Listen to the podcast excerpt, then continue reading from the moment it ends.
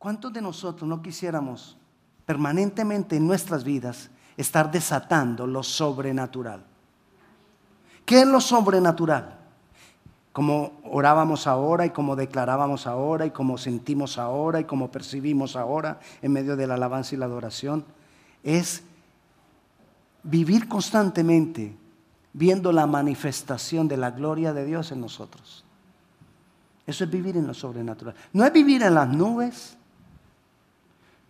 No es vivir así como, gloria a Dios, Dios te bendiga. Hermano, la unción del Todopoderoso sea contigo. No necesariamente es eso. Pero si es que nuestra vida esté siempre respaldada por la presencia de Dios. Eso es que lo sobrenatural se esté manifestando. Y vamos a hablar en esta tarde acerca de desatando lo sobrenatural. Y vamos a tomar el ejemplo del rey David, un hombre que vivió en medio de lo sobrenatural. ¿Cuántos de ustedes creen que David era cristiano? Voy a hacer aquí un juego de palabras. No quiero que vayamos a entrar en una discusión teológica, solamente como una especie de aplicación para que lo entendamos. Cristo es el centro de todo. Cuando digo el centro de todo me refiero a que es lo primordial, alrededor de quien todo gira. Y Cristo, la palabra es cristocéntrica. ¿Ok? O sea, David ya lo habíamos hecho ese ejemplo. Supóngase que este es el tiempo en que Cristo vino, se manifestó a nosotros como hombre, murió y resucitó. Este es el tiempo. Hubo personas que vivieron antes de Cristo y hubo personas que hemos vivido después de Cristo. Pero los que vivieron antes de Cristo para ser salvos, tuvieron que creer en esa promesa de Cristo. Y nosotros, los que vivimos después de Cristo para ser salvo, tenemos que creer en ese Cristo que vino, murió y resucitó siendo Dios. O sea que todos estamos creyendo en Cristo. David y de la antigüedad, creyendo en el Cristo prometido, vendrá, creyendo en la promesa. Nosotros creyendo en el Cristo que vino y resucitó y hizo ya la obra por nosotros. Nosotros somos cristianos. ¿Y ellos? podríamos decir que también eran cristianos, aunque Cristo no se había manifestado como Cristo. ¿Estamos? Ok. David vivió en esta época, pero él vivió en esta época donde todavía no se había manifestado Cristo, pero él vivió gozando de la gracia como si Cristo ya se hubiera manifestado. Él gozó de lo sobrenatural. Y por eso quiero que tomemos a pesar de que supuestamente todavía no había venido Cristo, quiero que tomemos el, ejemplo de David para que nosotros entendamos cómo, desatar lo sobrenatural. La vida cristiana, el caminar cristiano es un proceso en el cual lo que se vive en Dios en una época va a marcar lo que voy a vivir en Dios en la época siguiente. Lo que yo vivo en Dios hoy va a marcar lo que voy a vivir en Dios mañana. Es un proceso. Nuestra vida, entonces, para que nosotros estemos viviendo siempre una etapa en Dios y que la siguiente etapa sea en Dios también, nosotros debemos tener una vida fundamentada en Dios, basada en Dios, sembrada en Dios, en Dios, en las demandas de su palabra y en sus promesas.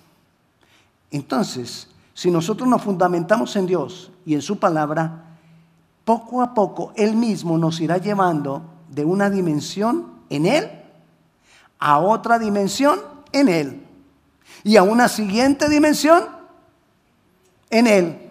Y entonces vamos a permanecer en Él y eso es vivir en medio de lo sobrenatural. ¿Por qué no lo, voy a tomar del rey David? Porque Jesús nos ha preparado y nos está preparando a nosotros, en nosotros para reinar. Él quiere que nosotros establezcamos gobierno. Él quiere que nosotros tengamos autoridad sobre lo que existe, sobre, lo creado. sobre lo que pasará.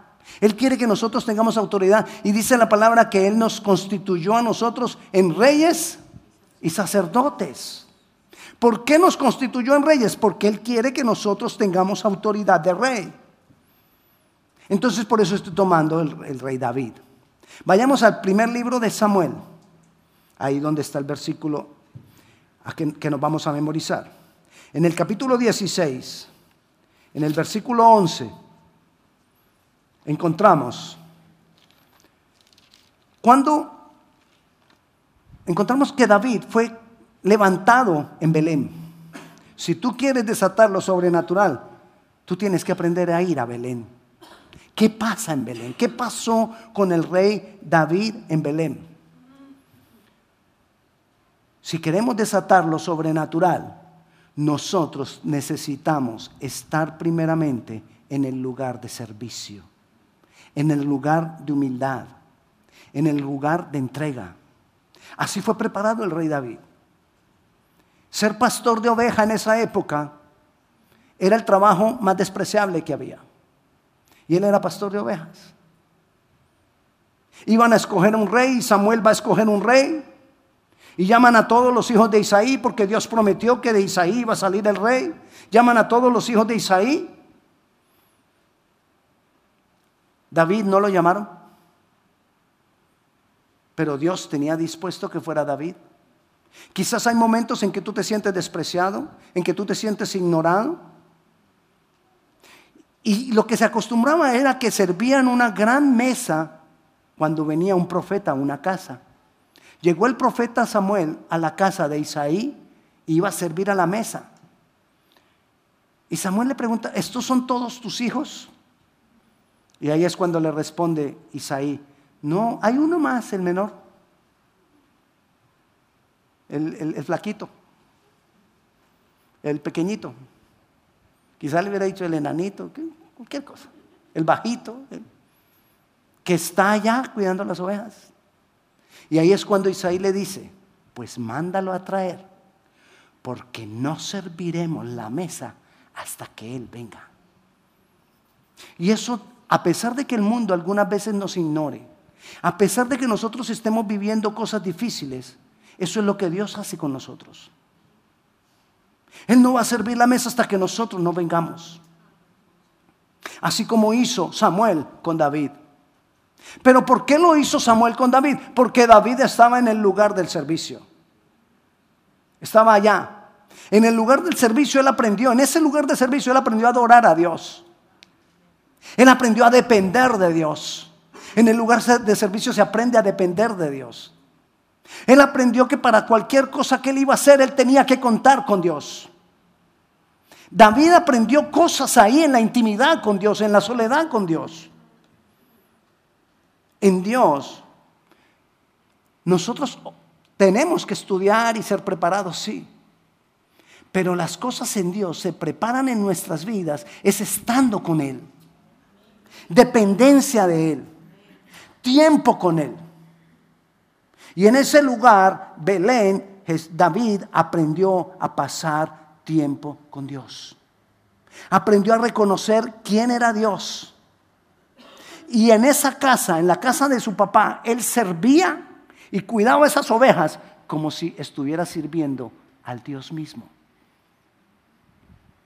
Y varias veces en la palabra Jesús mismo nos dijo que sirviéramos a los hombres como si lo hiciéramos a Dios. Porque en el lugar de servicio se aprende. Porque ahí es donde nosotros vamos a desarrollar muchas cosas. Vayamos a Primera de Samuel, capítulo 17, para que miremos algo que acontece ahí. Capítulo 17. David mismo cuenta lo que él había vivido al cuidar las ovejas, al servir de pastor. Recuerda el enfrentamiento con Goliat. Está Goliat ahí eh, provocando al pueblo, humillando, diciendo, ¿quién de ustedes es el que se va a enfrentar con nosotros? Estaban los dos pueblos en enfrentamiento, el pueblo de Dios, el pueblo de Israel contra los filisteos, los filisteos. David era el más grandote, perdón, Goliat era el más grandote, pero todos eran grandes. Pero Goliat era entre los grandes más grande. Era así grandototote. Pero recuerde, todos eran grandes. Se lo digo porque más adelante vamos a necesitar ese concepto, todos eran grandes. Entonces dice el versículo 34 y el 35, se lo voy a leer. Está en el momento en que David dice, yo quiero enfrentarme, David, ¿se acuerda cómo fue llamado? No, el, el pequeñito, el flaquito, el que está con las ovejas. Y David dice, yo voy a enfrentar al gigante. Entonces, ahí estamos, dice, David respondió a Saúl, tu siervo, es decir, él mismo, tu siervo era pastor de las ovejas de su padre, y cuando venía un león o un oso y tomaba algún cordero de la monada, de la manada, salía yo tras él y lo hería y lo libraba de su boca, y si se levantaba contra mí, yo le echaba mano de la quijada, lo hería y lo mataba. ¿Usted se ha puesto a pensar como un chiquitín haría para matar a un oso, para matar a un león?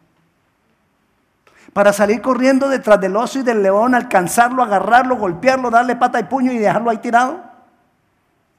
Tenía que haber ocurrido algo sobrenatural. O sea que David ya había probado en Dios por su adoración y su dependencia de Dios a desatar lo sobrenatural en su vida. Cuando David viene a Goliat, él ya había, había, había estado viviendo lo sobrenatural. En medio del servicio, él ya venía viviendo lo sobrenatural. En medio de estar a solas con el Padre, con, el, Dios real, con el Padre celestial, haber estado a solas con Él sin depender de nadie, sin ninguna ayuda, al haber estado a solas con Él, había aprendido a ver lo sobrenatural. Y aquí sencillamente Él estaba confesando lo que Él mismo había vivido, lo sobrenatural de Dios. Nosotros tenemos que darle valor a buscar y a invertir en pasar tiempo con Dios, a humillarnos, a servirle a Él, servirle es adorarle. Servirle darle a Él el primer lugar. Servirle es tener en cuenta que Él es lo primero y que Él es lo más importante. Quizás nos falte un cuchillo, pero no tengo cuchillo, pero lo tengo a Él. David no tenía cuchillo para ni rifle para darle al león, al oso. Él no tenía nada. Pero dependía de Dios. Pero adoraba a Dios. Pero pasaba tiempo con Dios. Y eso es lo más importante que nosotros necesitamos hacer para ver y caminar en lo sobrenatural. La, la adoración. Bueno, antes de ir ahí. Entonces Él está ahí y él había aprendido que en adoración y en dependencia de Dios se unía el cielo y la tierra. Y lo sobrenatural se manifestaba. Por causa de Cristo. Pero David creía en que venía la promesa. Es más, él lo confesaba cada rato. Es más, él lo cantaba. Él compuso canciones y ahí en las canciones compuso que Jesús vendría, que Jesús iba a ser atormentado, que Jesús iba a ser aporreado, que él, lo sabía. Y él creía en eso. Ahora nosotros lo sabemos porque nosotros lo hemos, lo hemos leído, lo hemos visto. Está comprobado, Jesús murió y resucitó. Amén. Y nosotros lo creemos y necesitamos una dependencia de Dios para establecer una unión, un punto de contacto entre lo, celestial y lo terrenal. Ahí es cuando vamos a ver lo sobrenatural, ahí es cuando vamos a ver poder de Dios. Entonces David está ahí. Él había aprendido que la adoración y la dependencia de Dios establecen ese punto de contacto entre el cielo y la tierra y Dios manifiesta lo sobrenatural. Cuando nosotros decidimos servir a Dios, entregarnos a Él, desarrollamos adoración, desarrollamos dependencia. Servir a Dios es un privilegio. La pregunta es, ¿en qué estoy sirviendo a Dios? Porque servir a Dios es un privilegio. Pedro amaba a Jesús y Jesús le dijo, Pedro, ¿me amas? Sí, maestro. Pedro, ¿me amas? Sí, maestro. Tú sabes, tú todo lo sabes. Pedro, ¿me amas? Señor, sí. ¿Por qué dudas que te amo? Cuida mis ovejas. Le estaba diciendo, Pedro, si tú me amas, sírveme. Yo haré el resto. Solo ten la disposición para servirme. Yo haré el resto. Eso lo entendió David. Muchos años antes lo entendió David. Entonces, David está ahí para enfrentar al gigante. Lo que yo aprendo en Dios en una época me va a servir para la siguiente época. Lo que aprendo en Dios hoy, en mi, relación personal con Él, me va a servir para lo que voy a hacer mañana y lo que voy a tener que enfrentar mañana. Lo que Él vivió, eso sobrenatural que Él vivió con el oso y el león, estaba ahorita sirviéndole a David. Y entonces está ya otro enfrentamiento contra el gigante. Recuerde, lo que yo aprendo hoy, no lo puedo desechar. Yo lo necesito para mañana. Y lo que aprendo mañana lo necesito para pasado mañana. Y lo que aprendo pasado mañana lo necesito para el día siguiente. Miren lo que dice el Salmo 139, 17. Acerca de los pensamientos de Dios, acerca de los principios de Dios, acerca de los dichos de Dios. Cuán preciosos me son, oh Dios, tus pensamientos. Cuán grande, ¿la qué? La suma o sea que, ¿qué tengo que hacer con lo que Dios hace? ¿Qué tengo que hacer con lo que Dios dice? ¿Qué tengo que hacer con lo que Dios piensa? Irlos sumando. No es que lo viví yo y ya, no, yo tengo que sumar. Y sumar, igual dice el Salmo 119, 160, igual dice lo mismo, que hay que sumar la verdad de Dios. O sea que hay que aumentarle y aumentarle y aumentarle. Yo no puedo desechar lo que ya aprendí. Eso me sirve en Dios. Y eso le estaba sirviendo ahora a David. Tengo que ir sumando lo que aprendo en Dios. David había aprendido en Belén a hacer las cosas de acuerdo a Dios. ¿Qué aprendió? A hacer las cosas de acuerdo a Dios. ¿Por qué? Porque él no tenía cuchillo para matar al león. Él no tenía rifle para, para dormirlo. Él no tenía nada de eso. Él tenía confianza y dependencia en Dios. Eso lo aprendió. Entonces él viene ahora y se encuentra con el gigante. Claro, lo ven chiquitín. Y entonces Saúl dice, ok, ve contra el gigante, pero le puso su armadura.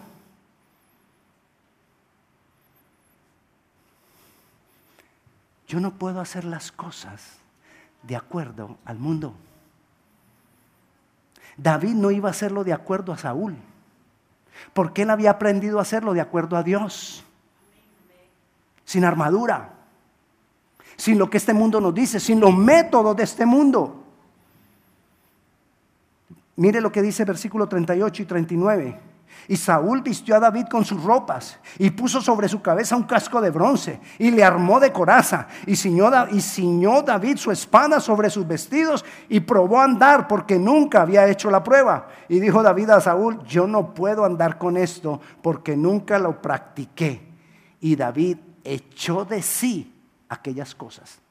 Era lo que el mundo decía que había que, lo que el método que el mundo tenía en ese momento para derribar un gigante era ponerse toda la armadura, hacerlo de esta manera. Así es que se hace y así se derriban los gigantes. Y David desechó eso, porque eso no estaba de acuerdo con el método que Dios le había enseñado a él. Yo tengo que estar evaluando, si yo quiero desatar lo sobrenatural, que los métodos que yo estoy utilizando son los métodos de Dios no los métodos del mundo. Y muchas veces nosotros queremos hacer las cosas bajo el método del mundo y diciéndole a Dios, respáldame. No, no funciona. Yo tengo que echar de mí la, armadura. Yo tengo que echar de mí el método del mundo. Yo tengo que utilizar los métodos de Dios.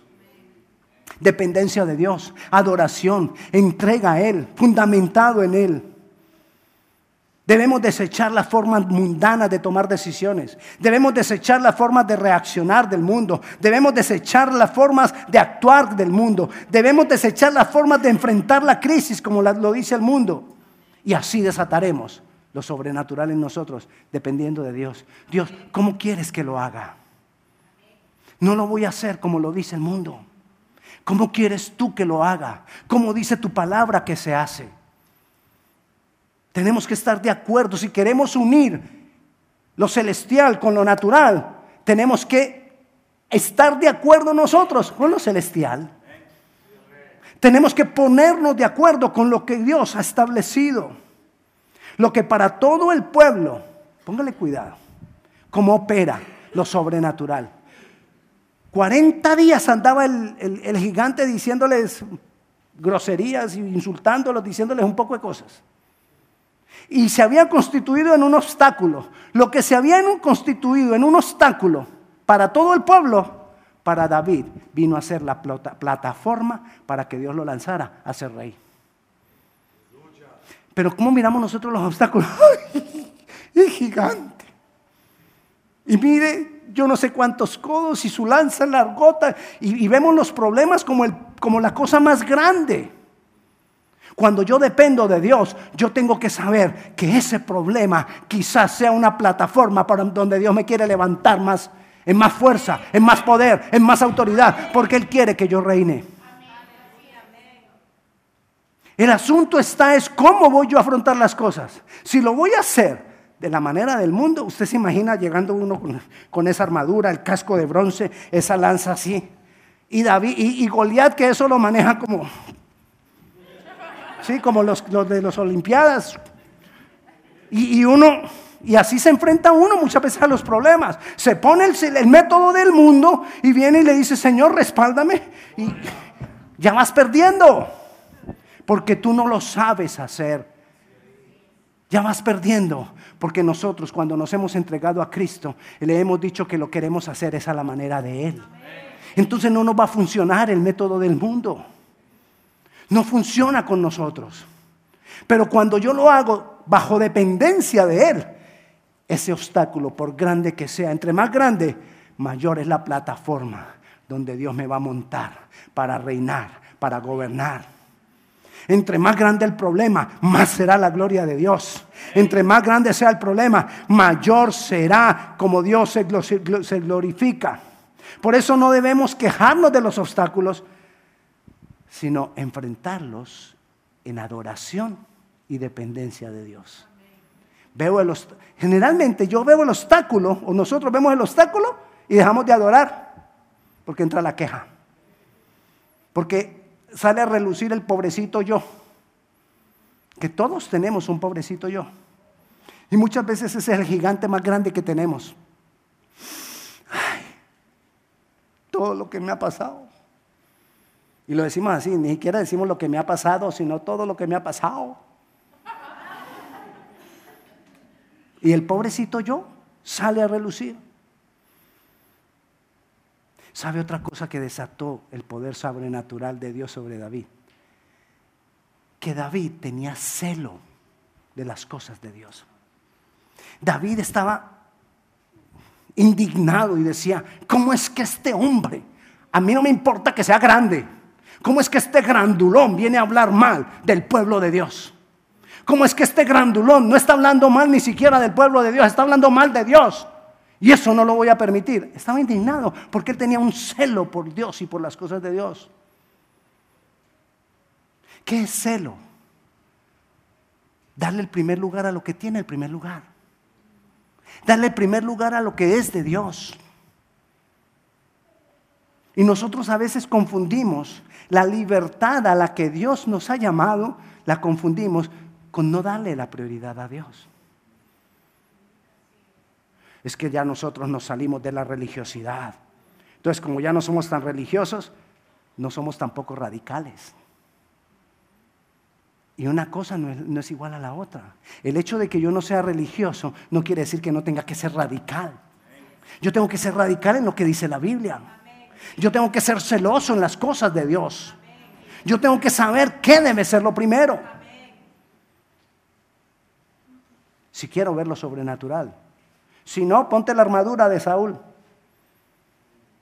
Utiliza la lanza de Saúl. Y muchas veces ponemos lo de Dios en segundo plano. Y después nos quejamos porque no vemos lo sobrenatural obrando en nosotros. Lo sobrenatural actuó no solo en David para derribar al gigante, con una piedra lo derribó. No solo lo sobrenatural actuó sobre eso, sino que hizo grandes cosas en el pueblo. Mire lo que pasa. David agarra cinco piedras. Dice la tradición que él no agarró cinco piedras por falta de fe. Que él sabía que con uno lo derribaba con una piedra. Porque él sabía en qué Dios había confiado. Que él llevaba cuatro piedras más porque resulta que Goliat tenía cuatro hermanos. Eso dice la tradición. Entonces él llevaba una piedra para cada uno. Porque lo que dijo David seguramente, yo mato a ese y se me levantan los demás y se van a venir contra mí. Pero ¿sabe qué, qué hizo lo sobrenatural? No solamente que él lo derribó con una sola piedra, que fue y le quitó la espada y lo mató, sino que el terror se apoderó de todos los gigantes que quedaban y salieron corriendo. Mire cómo opera lo sobrenatural.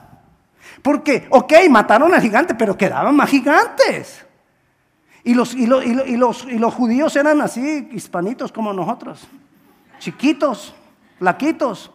De verdad, la raza somos parecidos. Entonces imagínense, los gigantes podrían decir, hey, pero nosotros somos más y somos más grandes que ellos y tenemos mejores armas, ¿por qué vamos a correr? Porque lo sobrenatural trajo terror en ellos. Y tuvieron que salir corriendo porque Dios fue el que obró. Dios fue el que obró, lo sobrenatural de Dios se manifestó por la confianza y la dependencia de David en él. Detrás de un gran problema pudieran venir más, pero cuando yo estoy dependiendo de Él, Él va a hacer que así como ese problema cae, los demás también huyen. Los demás también se van, uno a uno, y Él lo ha prometido. Dice que el enemigo vendrá a ti por un camino, pero huirá por siete caminos. ¿Qué es eso? Que será tal el terror que le da que cualquier camino que aparezca por ahí me voy. Porque lo sobrenatural se manifiesta en los que tienen dependencia de Dios, en los que adoran a Dios, en los que tienen celo por las cosas de Dios, en los que aprenden a servir al Señor, a entregarse a Dios. Él estaba allá cuidando las ovejas. Adoración, dependencia, métodos de Dios, no los métodos del mundo. Si él hubiera utilizado métodos del mundo, ese gigante no cae. Y muchas veces nosotros nos enfrentamos con un problema y tratamos de utilizar los métodos del mundo. Y el problema ahí. Y años y el problema ahí. Y años y el problema ahí. Al gigante no lo venció un guerrero, lo venció un adorador y un siervo. Si tú quieres lo sobrenatural, tú no necesitas ser el guerrero diestro. Tú necesitas sencillamente adorarle, humillarte, entregarle, servirle, depender de Él, tener celo de Él. Y ahí no para. ¿Se acuerda que estábamos diciendo que Dios nos va llevando de una etapa a otra etapa y yo voy sumando lo que voy aprendiendo en Dios? ¿Qué pasó después? vino otro problema. Saúl se llenó de celos y empezó a buscar a David para matarlo. David le toca irse, pasaron una cantidad de cosas, y David le toca irse y se mete en una cueva, la cueva de Adulam, y ahí está escondido David. Pero ¿sabe qué aprendió David? David aprendió en esa intimidad con Dios, él aprendió a no responder así como me, me dan, a no responder con la misma moneda. Saúl lo estaba buscando para matarlo. Y David tuvo ahí en la cueva la oportunidad de matarlo. Y él dijo, no, yo no me levantaré contra la autoridad. Yo no pago mal por mal. Él está buscando para matarme, pero yo no lo voy a matar a él. Él ha hablado mal de mí, pero yo no voy a hablar mal de él. Él me ha insultado, pero yo no lo voy a insultar. Él me gritó, pero yo no lo voy a gritar. Y esto para las parejas. Ay, es que él me grita, entonces yo le grito. Y... Claro, porque no hay quien pare. Eso entre los hermanos también, entre los padres y los hijos. Y, y hay unos pleitos horribles porque no hay quien pare. David dejó la venganza en las manos de Dios porque él sabía en qué Dios había confiado. Él dejó todo en las manos de Dios. Jesús mismo nos enseñó y nos dijo que debemos perdonar, que cuando nosotros perdonamos a aquel que nos ha hecho mal, ascuas de fuego amontonamos sobre su cabeza. Es decir, Dios se encargará. Métodos de Dios, no métodos de los hombres. Pero nosotros a veces vivimos llenos de rencor, o vivimos llenos de venganza, o vivimos llenos de dolor esperando que lo sobrenatural se manifieste. No, no se va a manifestar. Porque hay un obstáculo para que lo celestial y lo natural se unan. Y yo tengo que quitar los obstáculos que hay en mi corazón. Yo tengo que quitar los rencores que hay en mi corazón. Y ahí en, esa, en esa cueva, David demostró lo que había aprendido. Yo no lo voy a tocar. Esa debe ser una diferencia entre nosotros, los hijos de Dios. Más adelante, Saúl muere en una batalla. Quedó David dispuesto para ser rey. Pero David no corrió al reino. Él se fue para Hebrón. La palabra Hebrón quiere decir, Hebrón es una ciudad, pero la palabra Hebrón quiere decir unión. Y él se fue para Hebrón y él dijo, no reinaré hasta que el pueblo no esté de acuerdo en que yo reine. No reinaré hasta que el pueblo no esté unido para que yo reine. Si nosotros queremos lo sobrenatural, yo tengo que tener unidad con el pueblo de Dios.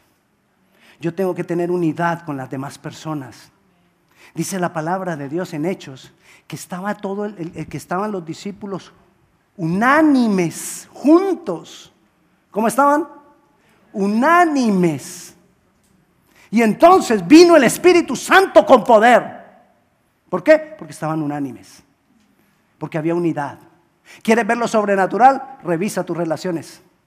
Revisa tus relaciones con los demás. Revisa tus relaciones con las demás personas. Revisemos nuestras relaciones. Porque en la medida que mis relaciones estén buenas, mi relación con Dios va a estar buena. Podemos evaluar la relación de Dios de una persona mirando la relación con las demás. Así se manifiesta lo sobrenatural. Porque lo sobrenatural baja y se riega. Es como una fuente. Baja y se riega. Y si viene sobrenatural, necesariamente, si está fluyendo en mí, necesariamente tiene que tocar las relaciones que tengo con las demás personas. Yo no puedo, si yo vivo con una cantidad de enemigos, con una cantidad de problemas en las relaciones, yo no puedo decir que se está manifestando lo sobrenatural de Dios en mí. Hebrón, quiere decir unidad. Y si queremos ver lo sobrenatural de Dios, debemos buscar la unidad con todos. Las buenas relaciones.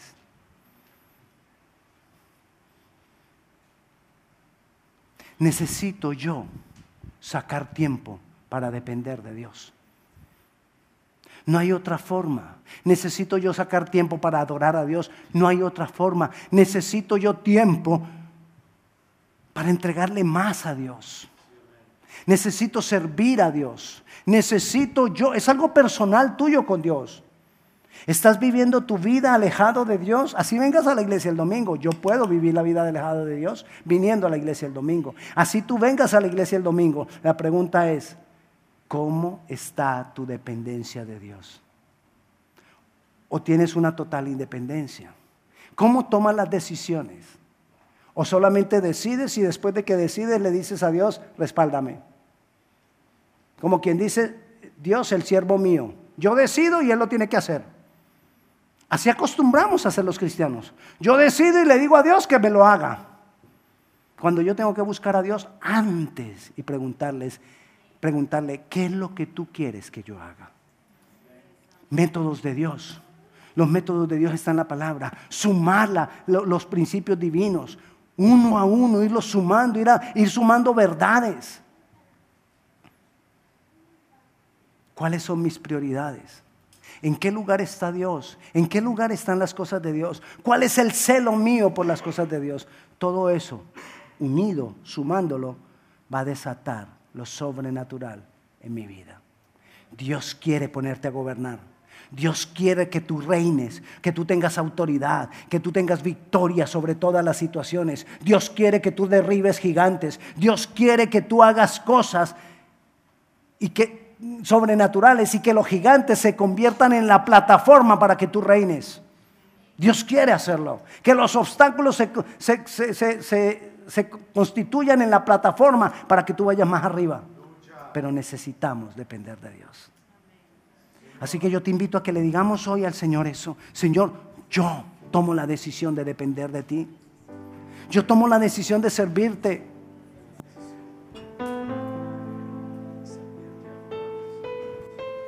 La mejor manera de servir a Dios es mostrar a ese Dios resucitado a otros. Es cuidar a otros. Es velar por otros. Es servir a otros. Pongámonos de pie, vamos a orar. Señor Jesús, aquí estamos. Y hemos venido para adorarte. Hemos venido para recibir de ti. Y clamamos para que tú nos hables en esta tarde. Para que tú ministres a nuestro corazón. Para que tú hables a nuestras vidas. Jesús, nosotros queremos ver lo sobrenatural manifestado. Nosotros queremos ver lo sobrenatural obrando en nosotros. Nosotros queremos estar cada día más y más en dimensiones diferentes en ti. Hoy tomamos la decisión de depender de ti. Hoy tomo la decisión de depender de ti. De depender más y más de ti. De revisar mi vida. De revisar mi corazón. De, de revisar los métodos que uso. Y venir a ti y desechar lo que no me sirve. Echar de mí las armaduras que me ha puesto el mundo, los métodos que me ha dado el mundo. Señor, enséñanos tu palabra, revélanos tu palabra y glorifícate en nuestras vidas. Te damos gracias, Señor, porque tú eres bueno. Te damos gracias, Dios. Si tú nunca has entregado tu vida al Señor Jesucristo, yo te invito para que ahora tú entregues tu vida a Jesús. Y tú le digas, Jesús, yo quiero depender de ti. Si tú nunca has entregado tu vida al Señor Jesucristo, yo te invito a que le digamos juntos ahora, Señor Jesucristo, te entrego mi vida. Señor Jesucristo, te entrego mi corazón. Señor Jesús, te recibo como mi Señor y como mi Salvador. En tu nombre Jesús. Amén. ¿Hay alguna persona que por primera vez haya hecho esta oración de entregar su vida a Jesucristo como Señor y Salvador.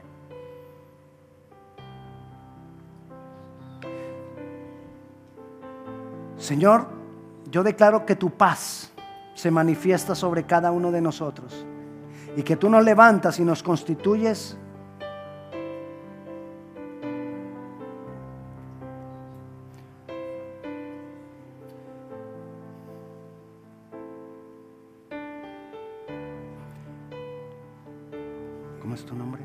Mi nombre es Augusto Vamos a hacer. Tuve una. Viajé al Perú hace un año y medio atrás y mi madre estaba en coma cinco o seis días. Yo llegué y entré en oración y mi madre regresó a mí. Esa fue la manifestación, manifestación sobrenatural que tuve con, con Cristo. Amén. Vamos a orar por ti. Padre Celestial, te damos gracias, Señor te alabamos, te bendecimos, Señor. Señor, nosotros declaramos esta vida apartada para ti, consagrada para ti. Te damos gracias porque tú eres bueno. Te alabamos, te bendecimos, Señor. Y yo clamo para que tú te reveles cada día más y más. Cada día más y más te reveles a Él. Declaramos, Señor, que tú lo has apartado y que tú, Señor, lo llevas de la mano. Te damos gracias, Señor, en tu nombre Jesús. Amén amén. Dios te bendiga. Que la paz de Dios sea con cada uno de nosotros. Vaya con bien. Y ya sabe, busque la dependencia más y más del Señor Dios Todopoderoso. El Señor le bendiga.